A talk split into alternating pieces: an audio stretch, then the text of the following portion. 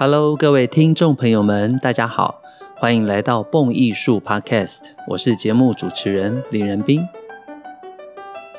今天的节目要跟大家聊聊被誉为交响乐之父以及弦乐四重奏之父海顿的音乐与生平。本节目由上海商业储蓄银行文教基金会冠名赞助。海顿被莫扎特称为海顿爸爸 （Papa Haydn），出生于一七三二年三月三十一日，在音乐史上是非常有名的古典时期音乐家。而且啊，在我们这一集节目播出两天之后，就是他的生日哦。今年二零二一年，海顿已经两百八十九岁。明年就是他两百九十岁的重要年份了。曾经有人说过海顿的音乐无聊，但也有人说他的音乐非常有趣。究竟是无聊还是不无聊呢？就让我们今天跟着蹦艺术一起探索下去。首先想跟大家聊聊海顿的正面思考、积极人生以及他的勤奋不懈。海顿的父亲担任车匠，早年在父亲的表亲，也同样是担任音乐老师的约翰·马提亚斯·法兰克的鼓励之下，海顿六岁就离开了故乡学习音乐。年轻时候的海顿，因为杰出的嗓音，度过了一段顺遂的早年岁月。变声之后，他被迫离开合唱团，展开了另外一段艰苦的人生历程。海顿曾经写下：“我之所以有今天的成就，完全是形势所趋。”人生中也曾经有八年左右的时间，衣食几乎无以为继，过得非常的辛苦。后来，他凭着自己的努力学习作曲以及提琴演奏，终于在一七五八年争取到第一份长期的音乐职位。到了一七六一年，海顿二十九岁的时候，他受聘担任匈牙利艾斯特哈吉家族，担任保罗亲王的副乐长。这个时候，他的年薪来到了两百金币哦。从此展开了他在艾斯特哈吉家族将近三十年的工作历程。接下来，我们来聊聊海顿的随遇而安、大展长才以及名留青史。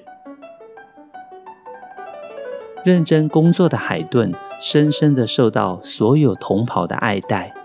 没有想到啊，才工作一年，喜欢音乐也赏识海顿的保罗亲王居然不幸过世了。好消息是，继任的尼可劳斯亲王同样非常喜欢音乐。这位尼可劳斯亲王啊，由于非常的豪奢，在历史上也被称为豪华亲王。刚刚提到，好消息是他同样非常赏识海顿，而且重用他。到了一七六五年，海顿整理过去十五年来的作品目录时，发现已经累积了三十首交响曲、十八首弦乐四重奏跟弦乐三重奏，还有大量的西游曲，以及许多的室内外轻音乐与随性之作。从这里我们都可以看得出来，海顿的创作力非常非常的惊人，而他随遇而安的心境。随着工作所需，创作各种弦乐的重奏音乐，更在音乐乐趣与曲式之中屡有新兴的创意，在未来逐渐更发展成高度成熟的弦乐四重奏音乐。他成为了弦乐四重奏早期最重要的发扬者，更让他被誉为弦乐四重奏之父。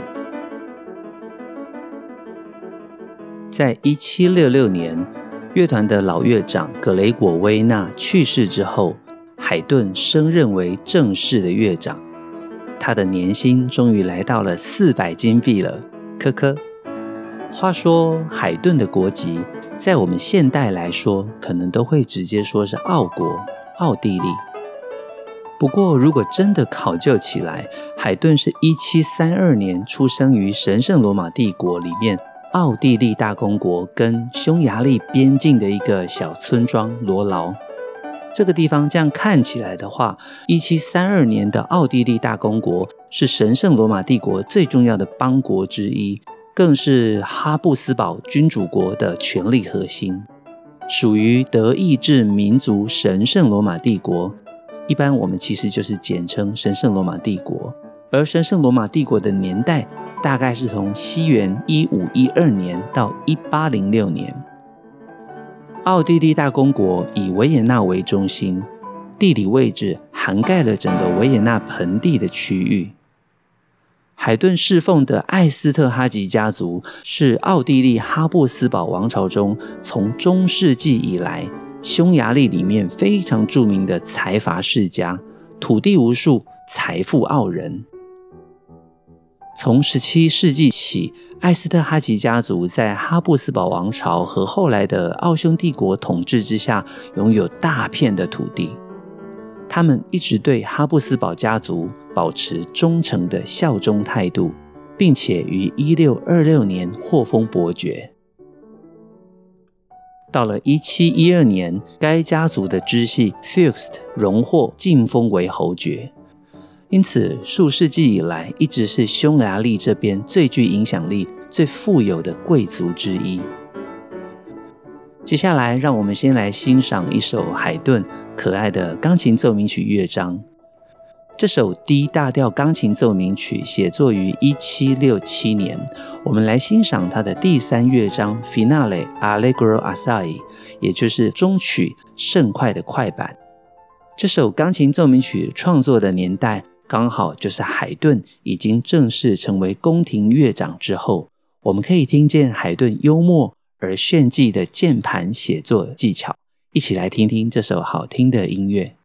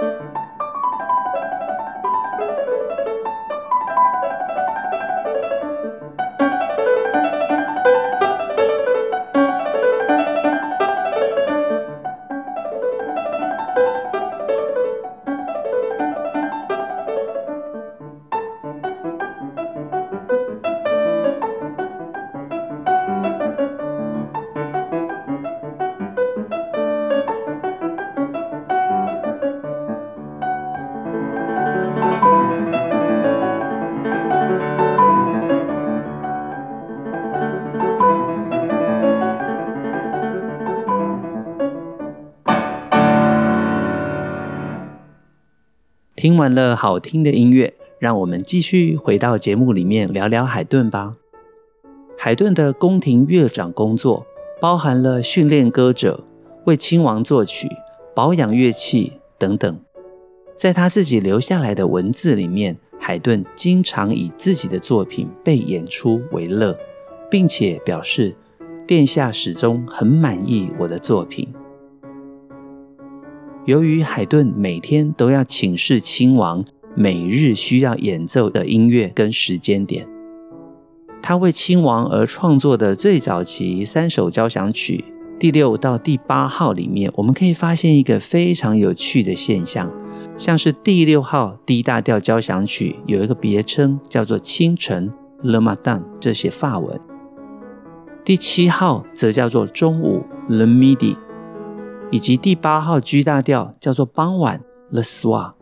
用英文来讲就是 The Morning、The Noon 以及 The Evening。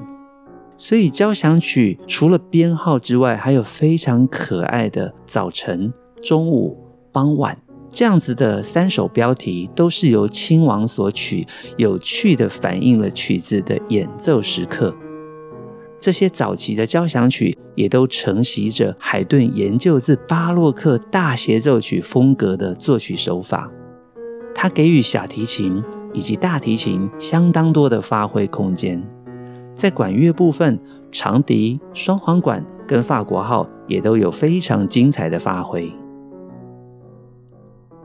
海顿在艾斯特哈吉家族的工作持续到了一七九零年尼可劳斯亲王去世为止。最可惜的是，在亲王之后，接下来的继承人不但没有丝毫的音乐品味，他还解散了宫廷乐团，并且让海顿退休。到这为止，海顿就正式结束了他担任宫廷乐长的工作，长达二十四年之久。结束了宫廷乐长的工作之后，海顿随后接受了英国的音乐经理人约翰·彼得·所罗门的邀请，前往伦敦，加入他全新筹组的交响乐团以及合唱团。两次前往英国，年份分别是一七九一年到一七九二年，第二次是一七九四年到一七九五年，这两次都取得了极大的成功。英国的听众们为了看海顿的演出蜂拥而来，使得海顿名利双收，甚至一度动念想要定居在伦敦。居住在伦敦期间，海顿还完成了一些他重要的晚期作品，例如知名的《伦敦交响曲》，有的时候也被称为《所罗门交响曲》。不过，亲爱的听众朋友们，您知道吗？其实《伦敦交响曲》不是一首交响曲哦。刚刚我们介绍到，因为海顿到伦敦是受到当地的音乐会经纪人所罗门邀请，他在一七九一年到一七九五年间两次造访伦敦，在这期间总共创作了十二首交响曲。所以，伦敦交响曲是指这几年在英国伦敦创作的交响曲总称。从一七九一年的 D 大调第九十三号交响曲，到九十四号惊愕、九十五号、九十六号奇迹、九十七、九十八等等的，一路写到一百零四号交响曲。如果按照两次造访伦敦的创作的话，总共有十二首交响曲，还可以再分为两套。第一次造访伦敦的时候所写的第九十三到九十八号交响曲，后来在维也纳以及第二次造访伦敦的时候所写的第九十九号到一百零四号交响曲，这些都有助于我们欣赏整理海顿的交响作品。而他这一辈子总共创作了一百零四首交响曲，我们可以说他是用作曲写日记吧，哈哈。众所皆知，海顿的一生创作了一百零四首交响曲，八十首左右的弦乐四重奏，六十二首钢琴奏鸣曲。他为弦乐四重奏开创了一个全新的境界，无论是标题的选用。曲式的开创，或者是音乐内容的有趣以及幽默与深度。像是他的弦乐四重奏，许多都有别称，例如五度、日出、刮胡刀、皇帝、基督的最后七言等等的题材，几乎无所不包。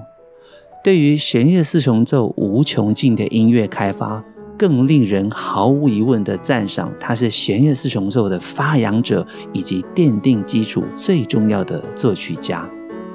有另外一件事情也可以跟大家补充，因为我觉得蛮有趣的。据说有人问过海顿为什么不多写一些弦乐的三重奏，没有想到海顿的回复非常的令人莞尔一笑，他只说。没有人要求我写啊，就这么简单。因此，我觉得这反映出海顿的随遇而安，以及对于音乐深深的、很容易就感到满足的这种很单纯的个性。海顿的创作内容与标题，经常与他的生活、他认识的朋友，或者是他要表达的言下之意不谋而合。例如，他的作品五十五号之二 F 小调的弦乐四重奏，其实源自于他的日常生活的苦恼。当时海顿有一把刮胡刀，可是他觉得非常的迟钝，每次刮胡子、修脸的时候都觉得这把刀不好用。于是他就说：“我愿意用我最好的弦乐四重奏来换一把上好的刮胡刀。”这个时候，有一个从英国远渡重洋，希望能够得到海顿音乐发行权的出版商，叫做约翰布兰德。他一听到这个消息啊，马上为海顿献上一组上好的钢制刮胡刀。言而有信的海顿就真的将新的弦乐四重奏取名字叫做刮胡刀 （Razor），将手稿送给了这位英国的约翰布兰德。您说有不有趣？相信任斌老师介绍到这边，大家都已经能够完全了解海顿为什么会被称之为交响曲之父以及弦乐四重奏之父了吧？曾经在英国被问到会不会担心自己的音乐换了一个国家不容易被接受，这时候海顿的回答非常的玄妙，他说：“全世界都听得懂我的语言。”许多喜爱海顿的音乐朋友们，应该也都听过他许多交响曲，例如《告别》、《惊愕》、《时钟》，以及最后一首伦敦交响曲的典故，或者是隐含在交响曲乐曲里面的深意。现在，让我们来说说海顿的另外一个著名作品故事，是关于他为奥国所写的国歌，也是他的弦乐四重奏《皇帝》里面的第二乐章。当海顿访问英国时，听到英国人高声齐唱出“天佑女皇 ”（God Save the Queen），他们所呈现出来的这种民族向心力，让海顿深深的感动。他觉得英国人民在精神上面怎么能够如此的团结啊？因为相对于英国，奥地利其实战败给拿破仑之后，一直处在士气消沉、低迷的状况。因此，爱国的海顿便决定要为自己的祖国贡献一首激励人心的国歌。在一七九七年的一月，他以诗人里奥帕德·哈许卡的诗作为歌词，创作了歌曲《帝皇颂》。这首《帝皇颂》也被称为“天佑吾皇法兰兹”。后来，这首歌曲成为了神圣罗马帝国、奥地利帝国以及奥匈帝国的国歌。当年这首《帝皇颂》作品完成之后，首演的联合歌剧院现场所有的听众，在一七九七年二月十二日，奥皇法兰兹二世生日当天，皇帝一踏入歌剧院时，全场观众起立合唱，气氛非常的肃穆动人。后来，皇帝非常的感谢海顿，在感激之余，赠送了海顿一个纯金的鼻烟盒，以表示心意。这首曲子在后来的百余年间，一直都是奥国的国歌。大家只要上网查询奥国国歌，都能够轻松地查到这首歌曲《天佑吾皇法兰兹》。之后，海顿又将这个旋律用于他的弦乐四重奏《皇帝》编号七十六第三首的第二乐章里面。到了一九一八年，奥匈帝国灭亡之后，这个旋律被填上全新的歌词，成为了现在德国的国歌《德意志之歌》。大家只要上网查询德国国歌，你就能轻松地查到这首由海顿作曲的好听歌曲。这真的是全世界数一数二好听的国歌哦！尤其每当我聆听卡拉扬指挥柏林爱乐演奏的版本，这种庄严宏大的音乐世界观，更是让人仿佛亲身感受到海顿举笔画下这历史一瞬间的魅力。去年二零二零年真的是不平静的一年。知名的钢琴家傅聪因为感染了新冠病毒，在英国当地的时间十二月二十八日逝世，享年八十六岁，让人非常非常的惋惜。我个人非常喜欢傅聪的音乐，更记得傅聪曾经提到海顿的音乐。傅聪说：“直到七十岁时，我更体会了海顿音乐的美。”他还说。音乐家里恐怕没有人比海顿更懂得幽默了。莫扎特的音乐是笑中含泪的，而海顿是真正的幽默。听闻大师一席言，海顿音乐里面的美妙尽在其中。海顿的音乐随着历史的轨迹自然发展，完美成型，却不落入尘土。他的音乐犹如夜晚森林的絮语，你必须竖起耳朵，静下心来，好好欣赏，才能领略那个中的美好。平常听惯了爆棚音效、华丽管弦乐张力、色彩的朋友们，您不妨选个夜深人静的夜晚，体验一下这位海顿爸爸的音乐。不一定要爆棚交响，不一定要创世纪大作，或许只是一首键盘作品。当然，也可以是弦乐四重奏，您也许会有更多的新发现哦。今天的蹦艺术为您带来丰富的作曲家海顿生平以及许多趣味又深入的话题，希望您喜欢今天的内容。在优美的音乐声中，我们又要说再会了。我是林仁斌。这里是蹦艺术，欢迎大家订阅我们 Podcast 节目，下集见，拜拜。